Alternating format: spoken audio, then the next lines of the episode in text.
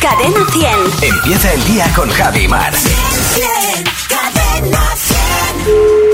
Hola, Hola, muy buenos días. Le llamo del Instituto de Estadística Ataplasma. ¿Con quién hablo? sí, con Sandra. Hola Sandra, ¿qué tal? Bien. Si a un actor le explota un bote de tomate en la cara, Orlando Boom, Eh, sí, muy buen, sí.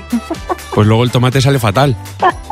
Sí, habrá que echarle quita grasa. Si te regalan una tabla de planchar con el mundo o con el ABC, ¿es la tabla periódica?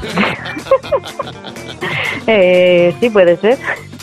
¿Qué le parece que ahora que hace frío haya mucha gente junto a las esquinas de las calles porque tienen 90 grados?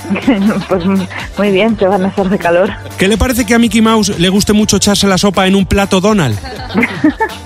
Mal, muy mal. Que se lo echen uno normal como todo el mundo, ¿no?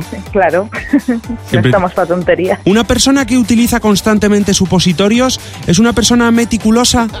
Sí, puede ser. Sí, un poco, un poco. Si hay una ley que te obliga a ponerte un vestido hecho de filetes de ternera, es la Lady Gaga. Sí, sí, sí, son nuevas leyes que salen ahora modernas.